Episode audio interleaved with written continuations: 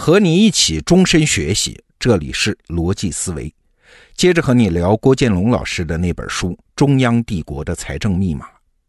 昨天我们说到啊，唐代初年一直建立不起来正式的财政制度，皇帝呢是靠各种权宜之计来维持中央政权的运转。那这个情况到了武则天的时候，其实是有好转的。武则天确实是个狠人呐，一上台就开始清查税基、整顿财政。他走的恰恰就是我们昨天说的那个遗憾，就是建设正式财政的正路。那到武则天退位的那一年，中央已经掌握了六百一十万户口，哎，这是个巨大的进步。但问题是啊，这边财政收入在涨，那边支出也在涨啊。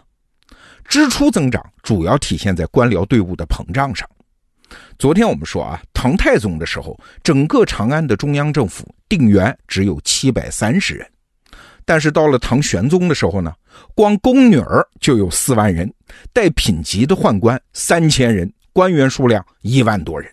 你想嘛，再加上什么皇族啊、官员的子弟呀、各式各样的仆人呢，这长安城就负担不起了。还有一个原因很重要啊，因为当时中国的经济中心已经开始往江南转移。那唐太宗的时候呢，只需要每年往长安运上二十万担粮食就够用了。但是现在呢，每年几百万担也不够用，而运粮食呢又困难重重。走陆地呢，运费比粮价还贵，不划算嘛。走水路呢，虽然运价很便宜，但是黄河的三门峡那是个天险啊，根本运不过来那么多粮食。哎，这可咋办？在唐代初年的历史上，就逼出了一个不是办法的办法，就是皇帝搬家呀。唐高宗的时候，就是武则天她老公啊，带着武则天有七次从长安搬家到洛阳。其实就是因为在长安没吃的嘛，只能带着满朝文武搬到一个运粮食更方便的地方。那后来武则天当皇帝之后，干脆就不回长安了，把洛阳改了个名叫神都，就在洛阳执政当皇帝啊。后来即使是在盛唐的开元、天宝年间，国力强盛之极啊，这个问题也没有解决。唐玄宗也还是要不断的在长安、洛阳之间跑来跑去找口吃的啊。开元年间，唐玄宗在洛阳居住的时间合计不下十年，你就想吧，几代皇帝跑来跑去就为找这么一口吃的，跟个乞丐一样，他会不会留下心理阴影啊？哎，理解了这个背景，我们再回到唐玄宗时期，你就明白他是怎么惹下安史之乱这场大祸的了。过去我们总是说啊，唐玄宗在早期的开元年间励精图治，是个明白皇上；到了后期的天宝年间就昏庸糊涂了。其实不是，导致最后结果的其实是他一直面对的那个根本性的财政困境，是一个巨大的压力，把他缓缓的推到了最终那个地步。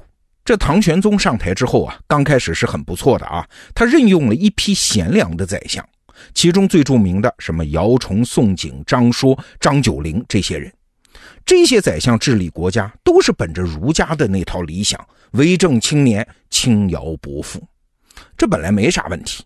但是如果你站在财政的角度一看，其实问题挺大的呀。这批贤良的宰相可以帮助皇帝节省财政开支，但是有一项本事他们可不会啊，那就是帮助皇帝增加财政收入。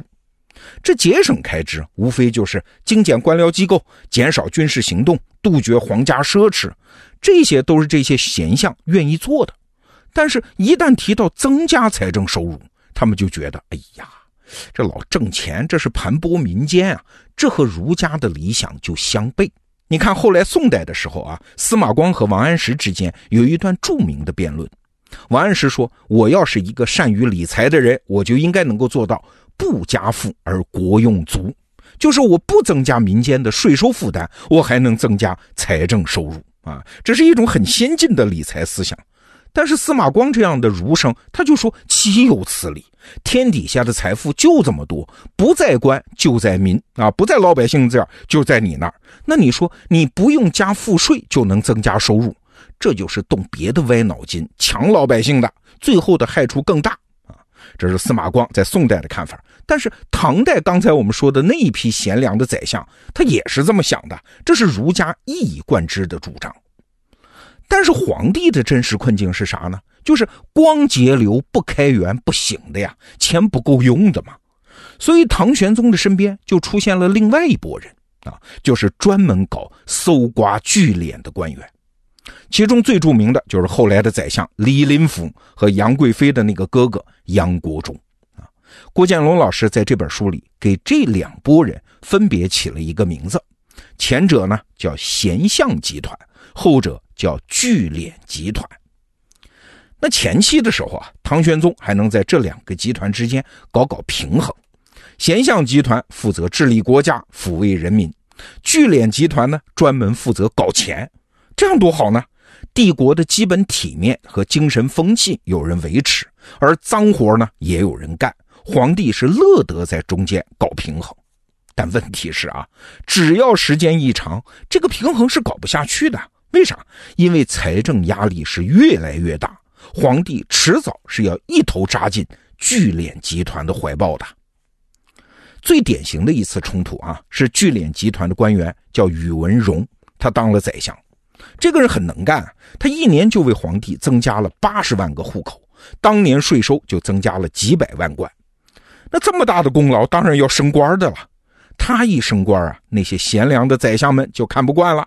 你有什么了不起啊？不就是对老百姓下得去狠手吗？所以这个宇文荣啊，当宰相只当了一百天，就被其他的官员给轰下去了。唐玄宗也没办法，压力太大嘛。哎，轰下去之后，他就问宰相叫裴光庭，他说：“在你们的要求下啊，我已经把宇文荣给治罪了。但是问题在于，他一走，国家的财政就不够用啊。你们谁能帮我这个忙呢？”嘿嘿，宰相不吱声了。其实啊，中国历史上类似的场景还出现过一次。那是公元前八十一年，哎，你已经听出来了哪件事啊？就是盐铁论嘛，著名的一次大辩论。在汉代的朝廷上，一帮儒生批判桑弘羊。桑弘羊是谁啊？是汉代的聚敛集团的骨干。说你桑弘羊搞那些什么国营企业、什么盐铁专卖，与民争利，各种不好。但是所有这些批评都没有架得住桑弘羊的一句反问：国家这么多事要办。你们说的这些缺陷，我承认都存在。但是如果不这么干，这钱从哪儿来呢？哎，这帮儒生就傻了，他们拿不出建设性的方案。说到这儿，我们就可以解释为什么唐玄宗的后期选择让李林甫、杨国忠这样的人执政。我们后世评价他们是大奸臣，但是当时可不是这样的角色啊！他们在当时的政治结构里，他们是为皇帝解决了最要命的财政问题的人。他们在皇帝的眼里，那叫能臣。李林甫就非常能干，他担任宰相十九年，这么长的时间，就是因为用他能搞得定财政问题嘛。昨天我们说啊，安史之乱的一个重要原因是把行政、军事、财政权力全部下放给了节度使。那尤其是外族的那些胡人节度使啊，就是安禄山这样的人，就朝廷不管了。那这项政策是谁推动的？就是李林甫推动的。他为什么要推动这项政策？就是为了卸下朝廷的财政负担，或者更准确的说，把财政问题隐性化。哎，就是这些问题还是在，只不过对于中央朝廷来说，暂时不疼了，转化成了别的更可怕的问题。后来就导致安史之乱嘛。那李林甫死了之后，换上了杨国忠当宰相。杨国忠当宰相可不全是因为他是杨贵妃的哥哥啊，他本身非常能干。这个人呢，是身兼大大小小四十多个职务，办事效率奇高。更重要的是，他把帝国的国库维护的是井井有条，绝不让国库短缺。即使安史之乱已经爆发，安禄山已经兵临城下了，各地秦王士兵纷纷赶到长安。哎，你猜杨国忠这个时候首先想的是什么？他首先考虑的不是怎么加强军队的战斗力，他是心疼为军队花那么多钱。他的关注点不是怎么调兵遣将，而是怎么在财政上尽量不动国库。啊，所以这时候杨国忠做的最后一件事是派人到太原买一样东西来挣钱，什么东西啊？就是僧尼道士的度牒，就是一般人你想出家，想获得国家的承认，你得有那个执照啊，出家人就卖这个来挣钱。所以你看，杨国忠的所有注意力都是在搞钱。那为什么唐明皇唐玄宗一定要用他呢？就是因为看中他这个本事嘛。说到这儿，你就明白了，唐玄宗晚年为什么要连续用两个大奸臣。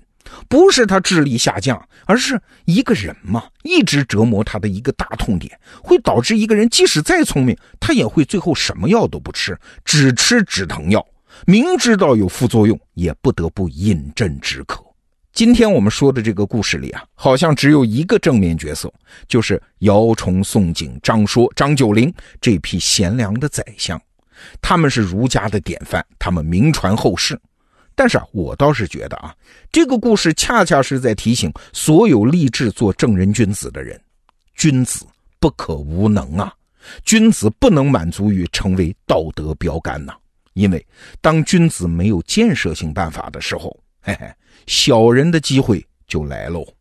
好，这个话题我们就先聊到这儿。